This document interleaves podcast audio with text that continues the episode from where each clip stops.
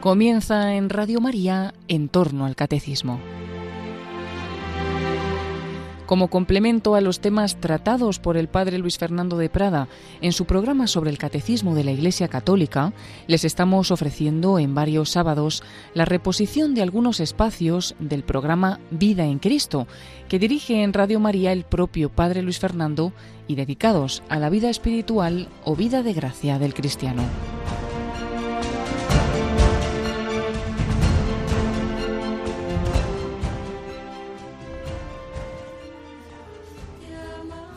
Un cordialísimo saludo, muy queridos amigos, muy querida familia de Radio María. Vida en Cristo, vida con nuestro gran hermano, amigo, redentor, sumo sacerdote, cordero.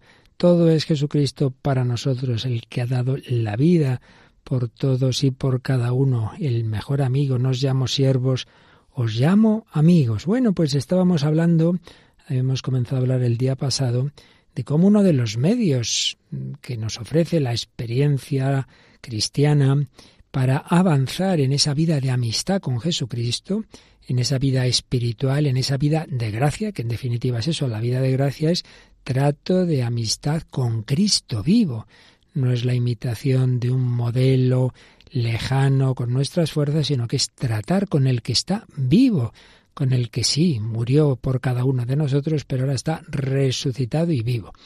Decíamos que como en esa vida de amistad con Él hay diversas circunstancias interiores, estuvimos hablando de los sentimientos, de cómo el amor no hay que identificarlo con el sentimiento, pero que el afecto tiene su importancia, pero que hay que saber discernir esos niveles de la afectividad, la sensibilidad, un afecto más hondo, más profundo, como ese campo pues es mucho de, de discernir en efecto de dónde nos viene un sentimiento, de Dios, de los ángeles buenos, de los ángeles malos, de nosotros mismos, de nuestro inconsciente.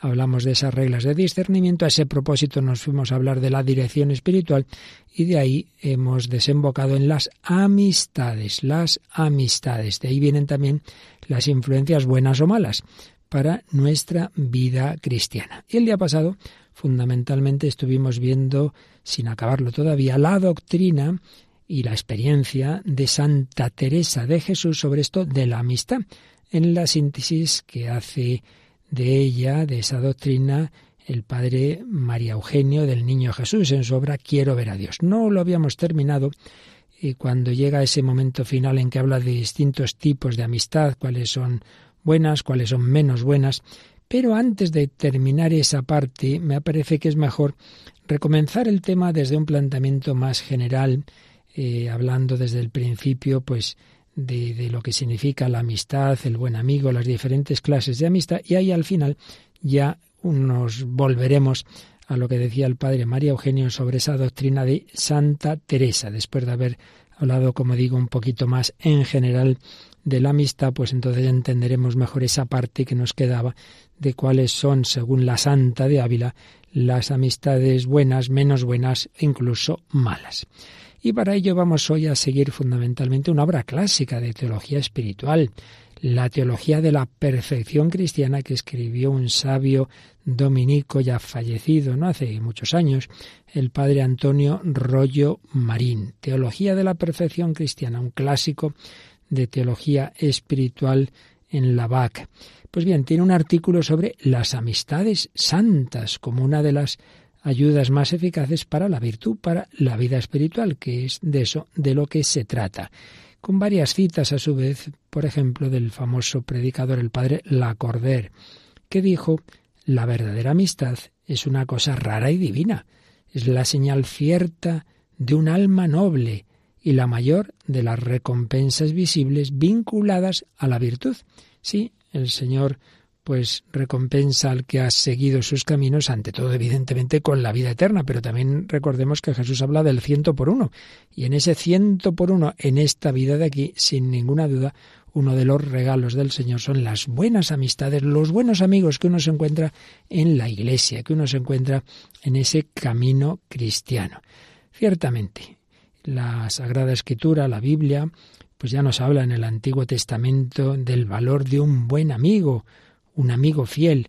es poderoso protector, el que lo encuentra haya un tesoro. Nada vale tanto como un amigo fiel, su precio es incalculable. Un amigo fiel es remedio saludable. Los que temen al Señor lo encontrarán. Pues sí, la experiencia confirma estas verdades que menciona el Antiguo Testamento. Sin duda, el estímulo de un verdadero amigo es uno de los más eficaces para avanzar en la vida cristiana. Otro gran y famoso predicador, Bosuet, decía que la amistad verdadera es una alianza de dos almas que se unen para obrar el bien. Está bien esta especie de definición. Alianza de dos almas que se unen para obrar el bien. La amistad verdadera. Ya está claro que hay otras amistades no verdaderas, porque aquí se trata de unirse para obrar el bien. La verdadera amistad es desinteresada, es paciente, sincera, transparente, no conoce la doblez ni la hipocresía, alaba al amigo sus buenas cualidades, pero, pero, también con santa libertad le indica sus defectos, sus flaquezas. No nos olvidemos de que hay una obra de misericordia que es corregir al que yerra, la corrección fraterna. Sin eso, pues la amistad no sería verdadera entre cristianos que quieren ayudarse a ir mejorando en el camino del bien. Y también añadía Bosuet que la amistad es la perfección de la caridad. Sí, el amor de caridad tiene un matiz que enseguida precisaremos sus características, que es el amor de amistad.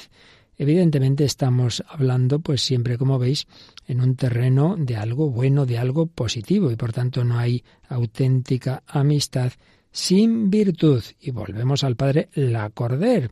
No puedo amar a alguien sin que el alma se vaya tras el corazón y ande Jesucristo de por medio. Qué bonita expresión también del Padre Lacorder. No me parecen íntimas las comunicaciones, sino son sobrenaturales. Qué intimidad, añadía, puede haber donde no se va hasta el fondo de los pensamientos y de los afectos que llenan el alma de Dios. Pues esa es la verdadera amistad, la que está fundada en compartir a Dios nuestro Señor. Y aquí, Padre Rollo Marina hace una alusión que me parece muy interesante. Uno de los tratados clásicos de la amistad antes del cristianismo, estamos ahora hablando, ahora nos vamos al mundo pagano, una obra clásica de Aristóteles, la ética a Nicómaco. Bueno, pues allí tiene un tratadito, tiene bastantes páginas dedicadas a la amistad. Pero claro, ahí Aristóteles, él veía, era un gran observador, muy psicólogo a la vez que era metafísico, veía que lo que puede unir a las personas y dar lugar a cierta amistad, aquí ya la palabra amistad, claro, hablando en este pagano, en, Aristóteles, muy listo, pero que no era cristiano, obviamente, pues ya tiene un sentido más amplio. Entonces decía, ¿qué puede unir a las personas? ¿Qué puede hacer de, de dos o más personas amigos? Dice, hombre, por un lado, que lo que les una sean mm, la búsqueda y el disfrutar de unos placeres, que es una amistad sensual, no digo sexual con X, ¿eh? sino sensual, es decir, basada en los sentidos. Otro tipo de amistad, la amistad en la que lo que une es un interés. Oye, a nosotros a los dos nos gusta tenemos tal afición, a los dos nos gusta la caza, pues bueno, pues vamos juntos de caza o, tenemos una empresa juntos y entonces nos interesa a los dos que la empresa vaya bien. Bueno, pues un interés, no, es que sea algo malo, pero evidentemente no es algo muy profundo. Pero el propio Aristóteles decía que hay otro nivel de la amistad y es cuando lo que se comparte es la virtud. Entonces él hablaba de tres tipos de bienes los bienes meramente placenteros, sensuales, dan lugar a ese tipo de amistad sensual. Los bienes materiales útiles para otro fin dan lugar a una amistad utilitarista y los bienes honestos, es decir, los que por sí mismos, ahí la palabra honestos tiene sentido más profundo que lo que solemos nosotros usar, es aquel tipo de bien virtuoso que, que no es que sea un medio para otra cosa, no es un placer para realizar determinada actividad, no es algo material, es pues algo que en sí mismo tiene un valor moral. Bueno, pues ahí es donde está la verdadera amistad, cuando lo que se comparte va en esta tercera línea, no simplemente, oye, estamos de acuerdo, somos amigos porque nos interesa a los dos ganar mucho dinero. En este sentido, me parece simpática la, las expresiones, las palabras que pone el padre Rollo Marín cuando dice, los malos, moralmente hablando, no tienen amigos, sino cómplices. Los libertinos tienen compañeros de corrupción y libertinaje. Los interesados en las cosas materiales tienen asociados. Los ociosos y mundanos tienen relaciones. Los magnates tienen cortesanos. Los déspotas y tiranos tienen siervos. Solo los hombres virtuosos tienen amigos, porque la verdadera y desinteresada amistad solo puede fundarse en la virtud. Voy a repetirlo porque seguro estas frases muchas veces luego nos dicen, ay, ay, ay, que no me ha dado tiempo a apuntarla, vuélvanlo a decir, padre. Bueno, los malos no tienen amigos sino cómplices. Los libertinos tienen compañeros de corrupción y libertinaje. Los que eh, los comerciantes, en el sentido de los que buscan ante todo bienes materiales y tal, que no es que sea algo malo, evidentemente tienen asociados. Los ociosos y mundanos tienen pues relaciones de un tipo o de otro. Los magnates tienen cortesanos, los déspotas y tiranos, esto ya está bastante peor, tienen siervos.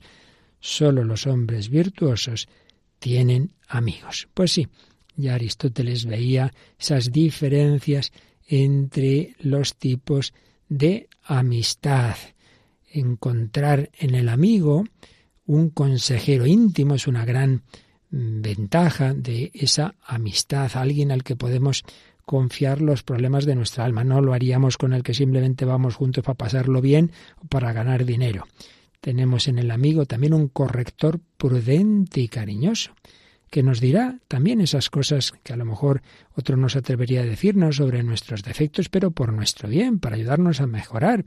También encontramos en el verdadero amigo alguien que nos consuele, en los momentos difíciles. Ahí en esos momentos muchos supuestos amigos desaparecen y quedan los verdaderos. Bueno, pues esto así como una pequeña introducción siguiendo esta obra del padre Rollo Marín sobre el valor de un buen amigo y esta expresión, estos matices, estas acepciones y desde un sentido más general a la verdadera amistad. Pero vamos a precisarlo Padre Rollo Marín, como buen dominico, era muy tomista, seguía mucho a Santo Tomás, que tiene esa gran precisión de filósofo y teólogo y hombre de Dios. Y Santo Tomás explicaba que la amistad es un amor, ciertamente, pero un amor no de concupiscencia, sino de mutua benevolencia, fundado sobre una comunicación. Aquí hay distintos aspectos en esta descripción. Por un lado, un amor, pero ojo, que el amor puede ser simplemente que uno tiende hacia algo, yo quiero esto, que puede ser algo material incluso, me gusta esto, o me gusta esta persona, es muy guapa, es no sé qué, este, pero simplemente para mí, no es que sea algo malo, pues, pues simplemente es ese amor eh, que hoy también muchas veces decimos que tiende a ser posesivo, cuando, bueno, pues yo veo que me falta algo y lo veo en esta cosa, en esta realidad, tengo sed, pues quiero el agua, pero más cuando hablamos de personas, pero más bien pensando en que a mí me da un gusto, un placer o me, o me ayuda, bueno, eso sería amor de concupiscencia. No, hablamos de amor de mutua benevolencia. ¿Qué quiere decir eso? Pues cuando realmente amamos a alguien, para buscar el bien para él, para él. No queremos el bien eh, que en él está para nosotros. Cuando decimos me gusta este caballo, pues hombre, porque eh, es un bien para mí. No, no, estamos diciendo yo busco el bien, el bien para esa persona, para esa persona. Por un lado eso es benevolencia, benevolencia, pero no basta tampoco que el amor sea de benevolencia o incluso de mutua benevolencia. Yo busco el bien de mi amigo y mi amigo busca mi bien. Bueno, la cosa va muy bien, desde luego. Yo no me busco a mí eh, al buscarle al otro, sino su bien. Su bien es mi bien, porque yo le quiero a él y viceversa. Estupendo, ya tenemos amor, tenemos benevolencia, tenemos mutua benevolencia. Falta algo para que se cumpla este concepto de amistad, y es que en la amistad hay comunicación. No solo es que yo le voy a hacer un favor porque busco su bien y le va a llegar algo que yo sé que necesita y ni siquiera va a saber que se lo he mandado yo, pero que así mejor, porque es un amor desinteresado, ni me va a dar las gracias. Eso es estupendo, pero esa no es la amistad, porque la amistad implica la comunicación. La comunicación. Recordemos aquella especie de definición que daba Santa Teresa sobre la oración, tratar de amistad con quien sabemos que nos ama, lo sabemos porque nos lo ha dicho el Señor, y yo también se lo digo a Él. En la amistad hay mutua comunicación de palabras, de, de gestos, de actos verdaderos.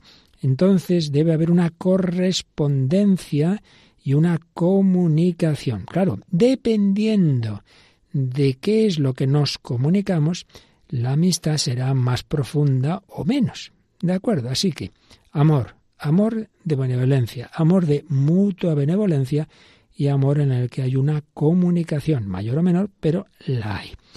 Entonces, San Francisco de Sales nos recuerda al padre Rollo Marín, pues partiendo de aquellas tres clases de amistad en el sentido amplio que señalaba Aristóteles y teniendo en cuenta esto que acabamos de decir de la comunicación, pues también decía algo parecido. No todo amor es amistad. Se puede amar sin ser amado. Y entonces sí, existe el amor, pero no la amistad, porque no sería amor mutuo. Repito, es estupendo que una persona busque el bien de otra, le haga llegar lo que necesita y que ni siquiera sepa que soy yo y que ni me dé las gracias. Eso es estupendo, pero eso no es la amistad, es otra cosa. Tampoco basta el amor mutuo si no se dan cuenta entre ambos y no se comunican, si no, pues eso, no hay un diálogo, hace falta la comunicación. Y según la diversidad de dicha comunicación, la amistad también será diversa, según las clases de bienes que se comunican. Obviamente, si lo que se comunican son bienes falsos y malos, pues la amistad es falsa y vana, no es auténtica amistad. Pero si son bienes verdaderos, la amistad es verdadera. Y cuanto más excelentes sean esos bienes, más excelente será la amistad. Creo que por aquí va avanzando estupendamente San Francisco de Sales, matizando todo muy bien amor mutuo, amor de benevolencia, comunicación de bienes y cuanto más profundos, más excelentes sean los bienes, mejor será esa amistad. Vamos a empezar desde abajo. Amistades malas. Bueno, cuando simplemente hay una comunicación de, bueno, malas o por lo menos vanas y muy pobrecillas, ¿no? De meros, meros mm, bienes materiales. Y, ejemplo también, si una pareja, un matrimonio incluso, Resulta que no se comunican sus pensamientos, sus sentimientos, sus corazones. Simplemente esta pareja lo que quiere es el mutuo placer. Bueno, no es que eso en sí mismo sea malo, Dios ha puesto. Dios ha puesto también el placer físico en esa relación, como en tantas otras cosas en la vida. Pero evidentemente, si no hay comunicación de las personas, de los pensamientos, de los sentimientos, si no hay una unión de corazones que es la que se expresa en la unión de los cuerpos, hombre, eso queda a un nivel pobrísimo, a un nivel meramente animal. No, no podríamos decir este matrimonio o esta pareja son muy amigos, no son muy amigos, simplemente buscan mutuamente un placer. Bueno, amistades pues muy pobres, amistades frívolas, frívolas, no, no estamos diciendo que sean necesariamente de pecado, pero cuando pues todo se queda en un nivel puramente de los sentidos, eso que decíamos antes, sensual, entonces juntos pues vemos tales cosas que nos dan mucho placer, juntos pues vamos a la piscina que nos gusta mucho en verano, todas esas cosas que repito, que no es que sean malas, pero es mi amigo, mi amigo de irme junto a, a no sé qué diversión. Bueno, pues todavía está en un nivel bastante pobre. Vamos subiendo. Y entonces ya la amistad verdadera es cuando de lo que se trata, lo que nos unen, son las realidades más profundas del ser humano, cuando es la virtud, cuando son los bienes espirituales. Cuanto más exquisitas, recuerdo que estamos ahora sintetizando a San Francisco de Sales, sean las virtudes que jueguen en el intercambio de esa amistad, más perfecta será esa amistad. Por tanto, llegamos a lo que aquí realmente en este programa nos interesa, la amistad espiritual, Claro, cuando dos personas mutuamente se quieren y se ayudan y se comunican en lo más grande, en el amor a Dios, en el amor al prójimo, en las virtudes. Oye, mira, a mí me ayuda mucho esto, este libro, este tipo de oración, vete a esos ejercicios, vamos juntos, rezamos juntos. Hombre, eso es lo mejor de lo mejor. Esos amigos, esos novios, ese matrimonio van juntos a rezar, a misa, se comunican lo que, lo que van experimentando en ese trato con el Señor. Vamos a hacer juntos este retiro matrimonial, vamos a hacer juntos tal cosa. Y esa comunidad religiosa, claro que menos, pues compartir la oración, compartir los sacramentos, tenemos este momento de, de palabra de Dios, compartir, oye, ¿qué, ¿qué, has sentido tú? ¿Cómo lo has vivido? ¿Qué te ha dicho a ti este retiro? De esa, esa es la mejor amistad. Vamos a darle gracias al Señor de que nos da esa ayuda tan humana, por un lado, y tan divina, porque la gracia no destruye la naturaleza, tantas veces lo hemos dicho, la supone, la sana y la eleva. Bueno, el ser humano es ser social, pues también en la vida cristiana, en la comunidad cristiana, en la iglesia, en las comunidades religiosas, en la familia, esas relaciones de unos con otros son muy buenas cuando están basadas en lo más grande, y lo más grande es el Señor, es Jesucristo, es nuestro amigo, es el Señor Jesús, el amigo verdadero. Vamos a pedirle a Él ese amor que nos una a Él y nos una entre nosotros y nos haga verdaderos amigos.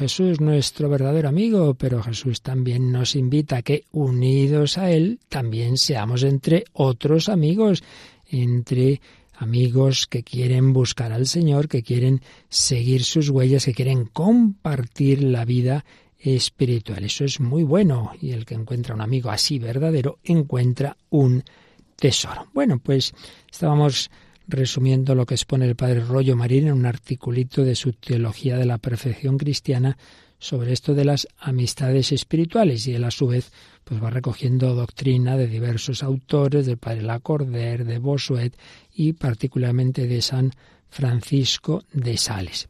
Hemos visto distintos tipos o niveles de amistad hasta llegar a la amistad más verdadera, más profunda, en la que hay una comunicación de esos bienes basados en la virtud, en el amor a Dios, en el amor al prójimo. Ahora bien, si es algo tan bueno y tan positivo la amistad, todo lo bueno en este mundo se puede estropear. Y si una buena amistad tanto ayuda para el bien, también hay que decir que una mala amistad tiene una fuerza destructora tremenda. Vaya que si esto es así. Vemos ese niño, esa niña angelical, se echa unos malos amigos y en pocas semanas, madre mía, le ha cambiado la mirada. ¿Qué le ha pasado a este niño? ¿Qué le ha pasado a esta chica? Y eso pasa también, por desgracia, a nivel incluso de la vida religiosa. Pueden darse a veces y se dan amistades que entibian las cosas, que, que rompen la unidad en una comunidad o incluso que se van desviando hacia terrenos ya que van bordeando lo pecaminoso. Dice San Francisco de Sales que muchas veces ocurre esto, se comienza por amor virtuoso. Pronto anda en juego el amor frívolo, después el sensual y finalmente el carnal. Pues sí.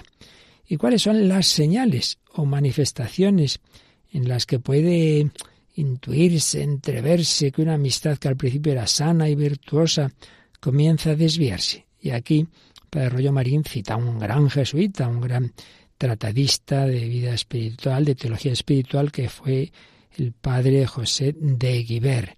Y desde luego creo que hace una descripción muy concreta, muy práctica, de esas señales que indican que una amistad buena al principio ya empieza a tomar unos caracteres no tan buenos y, que pueden eh, ir bajando cada vez a peor. El más característico de ellos, sin duda, es el exclusivismo en los afectos y relaciones. Aquí tengamos en cuenta una cosa. Evidentemente es muy distinta la manera de vivir la amistad en familia, en, sobre todo, claro, estamos hablando de un matrimonio, en un matrimonio debe darse ese exclusivismo, en el sentido de que hay algo del corazón del marido que es solo para la mujer y de algo del corazón de la mujer que es solo para el marido. Y por ello se expresa ese algo único, mm, personal, intransferible y exclusivo, también se expresa en la unión corporal. Bueno, pues a veces ocurre que entre personas que no son marido y mujer, sino amigos, se va dando ese tono exclusivista que uno dice, hombre, que esto no pega, que esto no pega, que esto no, que no sois un matrimonio. Entonces, sea en una comunidad religiosa que dice, bueno, ¿qué le pasa a estos dos? Siempre ahí como siempre con sus cosas y tal, sean en, otros ámbitos, en, de, amigos, no digamos, claro, si una mujer dice, bueno, oye, le dice a su marido, es que tú tienes más confidencias, más intimidad con fulanita que conmigo. Oye, que yo no hago nada con ella, si yo no digo que hagas, digo que, que no sé, que esto eh, es un poco extraño, ¿no? Pues sí, eso puede ocurrir, ese exclusivismo en los afectos y relaciones. Y expresa esto así el padre de Guiber. Cuando ocurre esto, no se puede tolerar una señal de cariño dada a otro por el amigo. Oye, esto es, esto solo para mí, porque también tienes ese, ese gesto con el otro. O cuando se está hablando con ese amigo, aunque sean de cosas que no son secretas, mm, se manifiesta el desagrado cuando aparece un tercero. Se le ve como a un intruso, ya se ha metido este aquí en la conversación. No digamos si entran los celos, que hacen sospechosa la amistad. Ocurre también eh, cuando hay este, esta, esta, desviación que está uno siempre pensando en el otro, en el amigo, aunque sea durante la oración, el estudio, el trabajo, que se experimenta la necesidad de verle a cada momento, de hablarle, gran inquietud si no estaba donde lo esperábamos, charlas inacabables, como las conversaciones de novios, entre ellos me parece estupendo, esas charlas largas, pero hombre, con, con otros que no es así, que no es esa relación que tiende a hacer matrimonio, un poquito demasiado, ¿no? llevas una hora ahí en el teléfono y dos y no sé qué, poco fuera de propósito cuando están juntos, intercambio exagerado de regalillos y otros ligeros testimonios de afecto, falta mutua franqueza, con tendencia a excusarlo todo en el amigo, tendencia a todo en secreto, aunque sean cosas que no tienen ningún motivo para el secreto. En fin, estas son cosas todas bien, se pueden matizar Y aquí resumimos lo que decía el padre de Guiber y nadie tome al pie de la letra. Ay, si ocurre esto es que ya es algo malo. No, pero son como señales de alerta, decir, cuidado, cuidado, que, que se puede empezar por algo muy bueno y poquito a poquito como que la cosa se va estropeando. Y lo que tenía que ser una amistad para ayudarnos, no solo a nosotros, sino a todos los que están a nuestro alrededor, al final se convierte en ocasión de disgusto, de separación de los demás, porque esto siempre a lo suyo y nunca cuentan nada a nadie y, y por ahí, pues, y sobre todo, evidentemente, en la vida religiosa, está llamado pues a que sea una comunidad unida, que es lógico, que luego es así, normal, ¿no? Pues que uno tenga más facilidad y sintonice más con unos que no con otros, eso es normal, pero claro, si ya llega a extremos que que, producen esa, ese exclusivismo y se excluye a los demás, etcétera, ahí ya la cosa se está estropeando. Pues bien, esto que hemos visto así un poquito en general, de una manera muy sintética, pero yo creo que muy adecuada, tal como lo exponía el dominico padre Rollo Marín, volvemos ahora al carmelita, como veis aquí, pues aprendemos de todo, ¿verdad? De carmelitas, de dominicos, de jesuitas, de sacerdotes diocesanos, de todos. Dios nos enseña a todos a través de todos. Pues volvemos, digo, al Beato Padre María Eugenio del Niño Jesús Carmelita, que nos estaba exponiendo la doctrina de Santa Teresa de Jesús sobre la amistad. Vimos en el día pasado, por un lado, cómo en la vida, en su vida de Santa Teresa, la amistad fue algo muy importante. Le hizo mucho bien, le hizo mucho bien. Tuvo grandes amistades y mucho amor a, a sus directores espirituales, a, a sus confesores, a, tantas personas que le ayudaron mucho, pero también se dio cuenta, se dio cuenta de que tiene sus peligros y antes de, de su vida ya más fervorosa, pues tendía, como era una mujer muy agradable, muy simpática, pues tendía a, a, meterse en terrenos un poco, esto que acabamos de decir, de cierto peligro, pues ella ya lo vio, ya vio que esto ocurría. No digamos lo que vio en aquel sacerdote de Becedas, al que ella tanto ayudó a salir de una relación que tenía pues muy mala, muy mala, con una mujer que lo tenía al pobre abducido, ¿verdad? Y gracias a Santa Teresa pudo salir de aquello. Bien, pues estábamos viendo, después de haber hablado un poco de en su vida cómo fueron las amistades, pues cómo establece su doctrina sobre este tema, claro, ella pensando sobre todo en sus monjas, en sus carmelitas, pero antes de precisarlo ahí, pues en general, ella veía que podríamos hablar de tres tipos de amor. Habíamos visto el amor sensible, con esos bienes más sensibles, más propios del cuerpo, de nuestros sentidos, el amor racional, ya más del alma humana, y el amor sobrenatural, que es el relativo a la vida de la gracia. Todos, en principio, son buenos, todos proceden de Dios, pero claro, depende también de la vocación de cada uno. El amor sensible es bueno y santo en el matrimonio, en la familia, porque claro, es un componente importante del mismo, pero no es así en la vocación consagrada. El amor racional o espiritual sensible. Bueno, pues de este vamos a hablar enseguida. El amor sensible, Santa Teresa vio que si es bueno en la vida familiar, en cambio en la vida religiosa, pues es muy peligroso. Ella dice, habla de quereres desastrados, quereres desastrados. Entonces, de ese nada en la vida religiosa. Pero vamos a ver ahora qué dice de otros dos tipos de amor. El amor, digamos, espiritual y sensible a la vez y el amor puramente espiritual. Amor espiritual sensible es el que normalmente fomenta las amistades entre personas espirituales. Hay unos lazos espirituales, pero hay también unas simpatías naturales. Y bueno, pues, pues, eso es normal, eso es bueno, eso ayuda a la fuerza y estabilidad de, de esas mm, amistades espirituales. También, pues el Señor cuenta con esa base humana. Y en este sentido, Santa Teresa nos tranquiliza acerca de la moralidad de estas eh, amistades al comparar el amor que, las anima al que tenemos por nuestros familiares. Pues es lógico, ¿cómo vamos a dejar de querer a nuestros familiares? También el que sea religioso de una manera que incluye esa parte, digamos, más humana, más sensible. Pues normal. Y señala el padre María Eugenio que las amistades que le ayudaron, de las que se benefició Santa Teresa antes de su entrada en el Carmelo, eran de esta naturaleza, era una mezcla de lo divino y de lo humano. Y el afecto que supo inspirar a su alrededor le permitió ayudar, ayudar a numerosas personas que realmente la querían mucho. Y señala también el padre María Eugenio que podemos pensar que tantas personas, tantas muchedumbres que seguían a Jesús, que incluso se olvidaban hasta de comer, ¿verdad?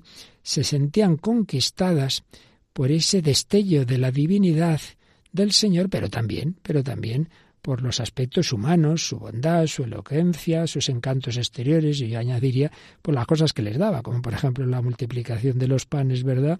o de los peces, etcétera, etcétera. El verbo se encarnó pues también para conquistarnos adaptándose a nuestra debilidad y contando con esos aspectos humanos. Por tanto, no es malo, no es malo que el amor espiritual cuente con esa dimensión más sensible. Pero ojo, aquí volvemos a lo que ya hemos dicho varias veces. También depende de la vocación de cada uno y de qué es lo que pesa más, que es lo que pesa más. Eh, porque tenemos en nuestro ser, en efecto, esos equilibrios, o debemos tener, mejor dicho, entre lo espiritual y lo sensible, entre el alma y el cuerpo. Cada una de nuestras facultades se dirige hacia el bien que le es presentado para gozar allí de su propia satisfacción. Pero claro, a veces las satisfacciones, bueno, a veces, quizás siempre, las satisfacciones de los sentidos son muy violentas y corren el riesgo de dominar al alma cuando ésta todavía no está bien fuerte. No podemos olvidar que nuestra naturaleza está herida por el pecado, que aunque esté sanado y perdonado por el bautismo, el pecado original ha dejado una herida, ha dejado una tendencia. El amor tiende a descender hacia lo más bajo y a desbordarse por los sentidos.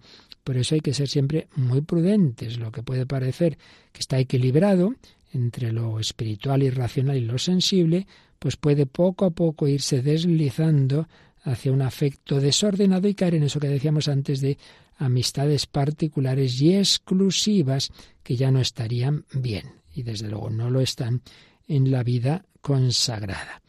Entonces, observa Santa Teresa que en conciencias que tratan groseramente de contentar a Dios, se sienten poco este tipo de problemas y les parece virtud y no es así. Entonces ella veía los peligros en las comunidades religiosas de este tipo de amistades que cada vez van teniendo más la fuerza, digamos, esa parte sensible, esa parte humana. Incluso, incluso dice que pudiera deslizarse algún punto de, de sensibilidad en las relaciones de las monjas con el confesor sin, sin caer en el extremo contrario de unos escrúpulos exagerados, porque dice Santa Teresa que si el confesor es santo, si es celoso, si ve que hace avanzar eh, al alma, entonces dice que no se armen lío las monjas, que no empiecen a pensar, ay,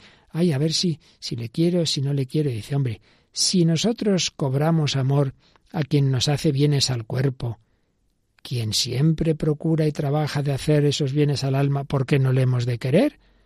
Así que dice, tengo por gran principio aprovechar mucho, tener amor al confesor. Es decir, que aprovecha, que es bueno tener amor al confesor.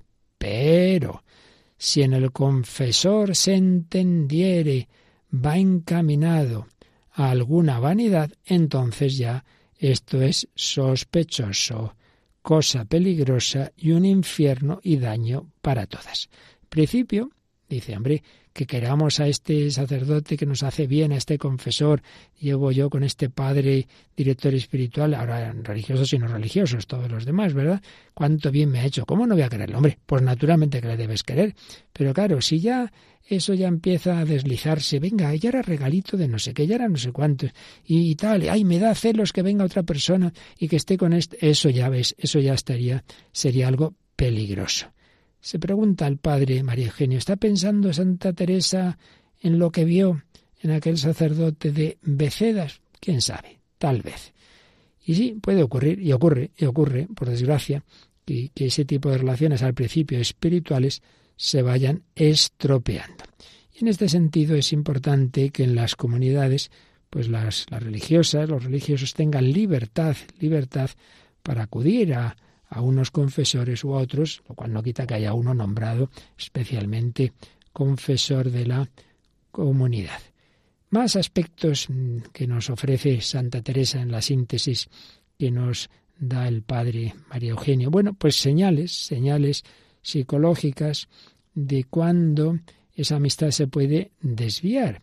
Dice, de aquí viene, dice la santa, de aquí viene el sentir el agravio que se hace a la amiga, el desear tener para regalarla, el buscar tiempo para hablarla, y muchas veces más para decirle lo que la quiere, y otras cosas impertinentes, decir eso más que lo que ama a Dios.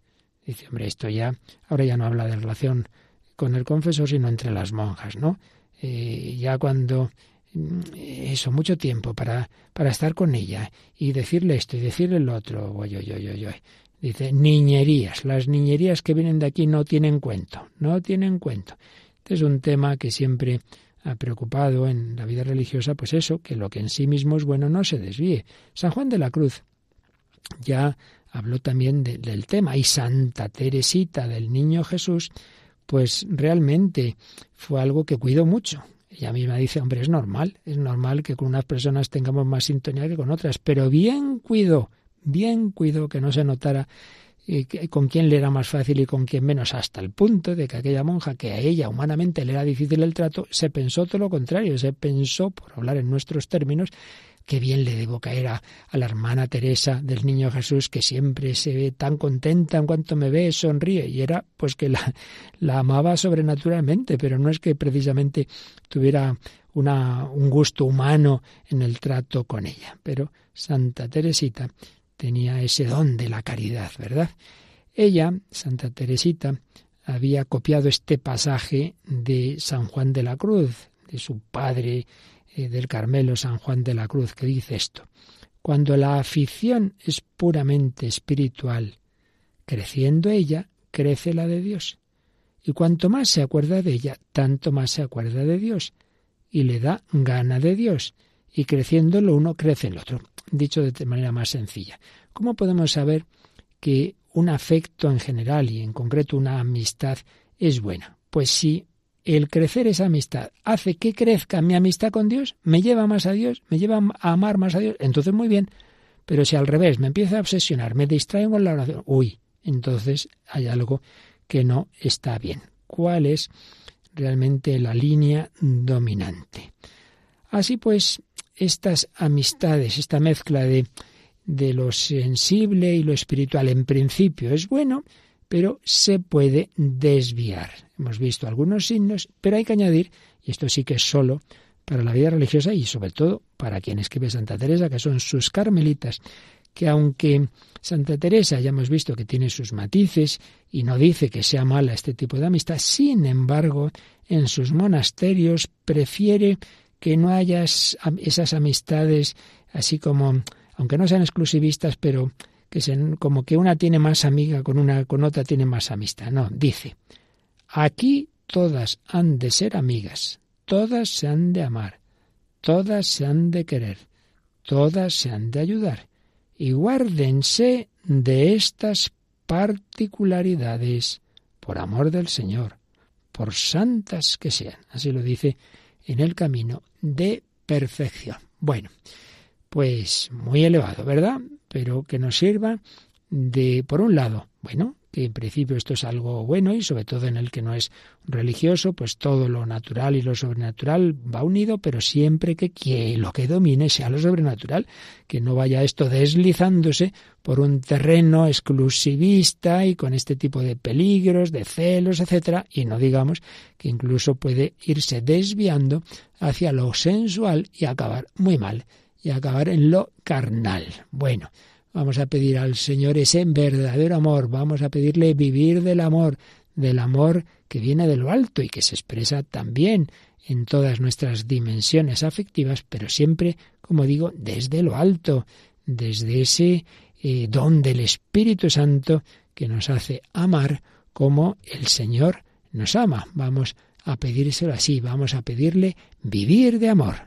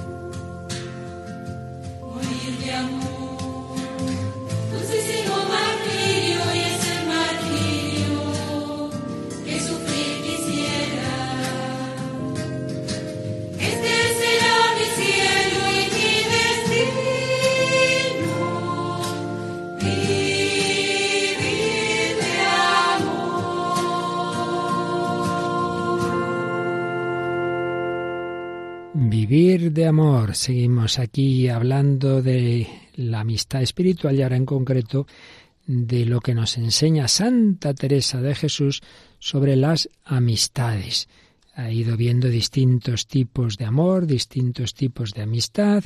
Habíamos visto esa síntesis de lo espiritual y lo sensible, que en principio es bueno, pero se puede ir desviando y que desde luego ella en sus monasterios de monjas carmelitas no quiere que, se dese ir bajando de nivel. Ella ante todo quiere un amor puramente espiritual. Vamos a ver cómo es este amor espiritual del que habla la santa en los capítulos sexto y séptimo del Camino de Perfección, tal como lo sintetiza el Beato Padre María Eugenio del Niño Jesús. Amor espiritual, ante todo es un amor que, claro, ha recibido la luz, porque el amor sigue al entendimiento, ¿no? Pues es un amor esclarecido por una alta luz, una luz sobre Dios y sobre la criatura. Dios hace ver lo que es amar al Creador y lo que es amar a la criatura, y que claro, hay que amar a Dios sobre todas las cosas. Otra característica es que aunque cuenta con todo, lo externo, lo interno, pero la persona que, que ama en esta profundidad, ante todo, sin quedarse en los cuerpos, dice la santa, por hermosos que sean, por muchas gracias que tengan, ante todo van a lo más profundo, ponen los ojos en las almas y miran si hay que amar en las almas. Y si no lo hay, y ven algún principio o disposición para que si cavan hallarán oro en la mina, si la tienen amor, no les duele el trabajo. Es decir, si ven, mira, esta persona más allá de la apariencia, ahí en lo hondo, pues hay una virtud o se puede ir pues trabajando para que salga más y más virtud, pues estupendo. Solo la gran capacidad de amar y de servir a Dios justifican, pueden justificar las preferencias respecto a algunas almas. Pues hombre, prefiero estar más tiempo con esta persona que veo que me ayuda, me eleva muchísimo a Dios, que con otra que también quiero tener ese amor y esa amistad, pero que no me ayuda tanto. Por otro lado, es un amor tan puro en su objeto, porque, como decimos, es totalmente espiritual y ha dominado en el alma todas las tendencias naturales. No es que no se cuente con todo lo demás, ¿eh? el afecto, la expresión, pero todo está dominado. Es como, como ese, ese barco en el que sí, pues hay muchas velas y tal, pero todo va en la línea en que tiene que ir, porque el viento pues lo va guiando de una manera adecuada. Vamos eh, eh, unificados, no es que unas velas van para un lado, otras para otra, no, no, no, no, no. Por tanto, lo más elevado, lo más sobrenatural va dominando, eh, va guiando, mm, conduciendo a todas las potencias y dimensiones de la persona humana, dice Santa Teresa. Ya que de presto algunas veces el natural lleva a holgarse de ser amados, nos gusta, ¿no? Que nos quieran, pero estas personas tornando sobre sí ven que es disparate si no son personas que las ha de aprovechar su alma, o con doctrina o con oración. Es decir, aunque llega una persona y, y mira que bien cómo me quiere y tal, pero si veo que sí, sí, me quiere mucho y estoy muy a gusto con ella, pero no me ayuda a mi alma, no me ayuda a avanzar hacia Dios, pues mira, pues no, esto, esto no va bien. Por otro lado, este amor espiritual, al dirigirse al prójimo, dice la doctora de la Iglesia, aunque con la flaqueza natural se sienta algo de presto, luego, enseguida, la razón mira si es bien para que el alma, si se enriquece más en virtud. Si ve que la tiene, si ve que tiene paciencia, ninguna pena siente. Torna otra vez a decir que se parece y va imitando este amor al que nos tuvo el buen amador Jesús. Qué bonita expresión. Cuando uno va creciendo en este tipo de verdadero amor, dice que nos vamos pareciendo este tipo de amor va apareciendo, se va imitando al amor que nos tuvo el buen amador Jesús. Y por ello es un amor ardiente y fuerte, como el amor de Jesús por nosotros. O sea, que no pensemos, cuando aquí hablamos de amor espiritual, hablamos de una cosa así etérea, filosófica, no, no, no, no, no, ardiente y fuerte.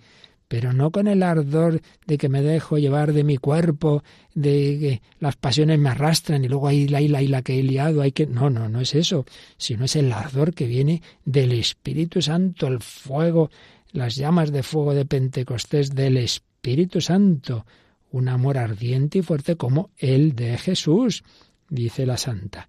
Es cosa extraña, qué apasionado amor es este, qué de lágrimas cuesta, qué de penitencias y oración, qué cuidado de encomendar a todos los que piensa le han de aprovechar con Dios para que se le encomienden. Qué deseo ordinario, un no traer contento si no le ve aprovechar, ni come ni duerme, sino con este cuidado, siempre temerosa, si alma que tanto quiere se ha de perder y si se han de apartar para siempre. Es decir, cuando se quiere a alguien de esta manera, ¿qué es lo que ante todo preocupa? Hombre, su santidad y su salvación. Y uno lo que realmente le preocupa no es que eh, tiene, le duele esto y lo otro, hombre, nos preocupa todo, pero sobre todo, sobre todo, sobre todo, su alma, como a Santa Mónica le traía mal traer, pues los malos caminos por los que iba San Agustín, que le había salido mal tal negocio y tal tal discurso, bueno, pues mejor, quizá eso le venga bien, pero lo que le preocupaba era su vida de pecado es un amor que, que ante todo busca el bien espiritual del otro. Claro que sí. Y por ello, no es ciego ni demasiado complaciente y por eso, si hay que corregir al otro, lo hace. Y aquí es donde pone también el Padre Mario Eugenio varios ejemplos de cómo Santa Teresa, personas a las que quería muchísimo, como al Padre Gracián, como a Ana de Jesús, como al Padre Mariano, pues vaya, les soltaba unas cuantas cosas. Por ejemplo, al Padre Gracián abatido por la tempestad, por los líos que había en la reforma, le dice, anda, ande, no ande profetizando tanto con sus pensamientos por caridad, que Dios lo hará bien. Si con tan buena vida tiene ese cerro, que hubiera hecho con, lo que con la que ha tenido Fray Juan. O sea, si con lo que usted se está agobiando, que no ha sido para tanto, le llega a pasar lo que le pasó a, a Fray Juan, es decir, a San Juan de la Cruz, vamos, no sé qué, qué, qué haría usted. Y a Ana de Jesús, que la quería mucho, pero que le había faltado eh, discreción en la fundación de Granada, le dice, ¿qué cosa es que se mire en si la pone el padre provincial presidente o priora o Ana de Jesús? me he afrentado, que a cabo de rato miren ahora las descalzas en esas bajezas, y tras esto loa a vuestra reverencia de muy valerosa, como si eso le quitara el valor. Désele Dios de muy humildes y obedientes. Bueno, nos perdemos un poco, ¿verdad?, con este lenguaje de Santa Teresa, pero vaya, que la está diciendo, pero aquí viene entretenerse en esas tonterías, si la han afrentado, si no la han afrentado, si le han dicho, si la han dejado de hacer. Ella busca el bien espiritual de todos y por eso le preocupa, le preocupa que, que, fallen en la virtud y que no tengan la virtud exime que le encantaría que tuvieran todas estas personas. Eso no quita su exquisita delicadeza, su cuidar de todos los detalles. Por ejemplo, la salud del padre Gracián. Le preocupa a Santa Teresa que lo cuiden y, le afectan los trabajos, por supuesto, los muchos sufrimientos de San Juan de la Cruz en la prisión. Es divina y es humana. Por eso, este amor espiritual tiene todas las riquezas divinas, pero también las delicadezas humanas. Lo que pasa es que esas delicadezas humanas no son las que mandan, son la expresión de lo divino, son la expresión de buscar lo más importante, lo más importante. Bueno, pues esto es lo que la santa nos enseña, la tradición de la Iglesia nos indica como un camino como una ayuda muy buena para nuestra vida espiritual. Buenos amigos, amigos en el Señor, amigos que nos ayudemos mutuamente a avanzar en el camino de la virtud, en la oración, en el apostolado, en corregirnos también, en ayudarnos, en rezar unos por otros. Por aquí, sin duda, podremos llegar más lejos, mucho más, que si vamos solos.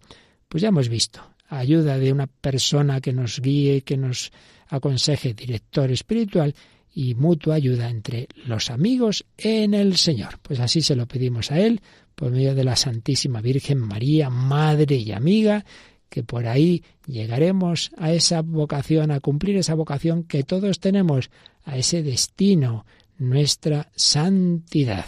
Pues que la Santísima Virgen nos guíe, nos enseñe ese camino que es nuestra plenitud, lo que nos va a hacer felices eternamente.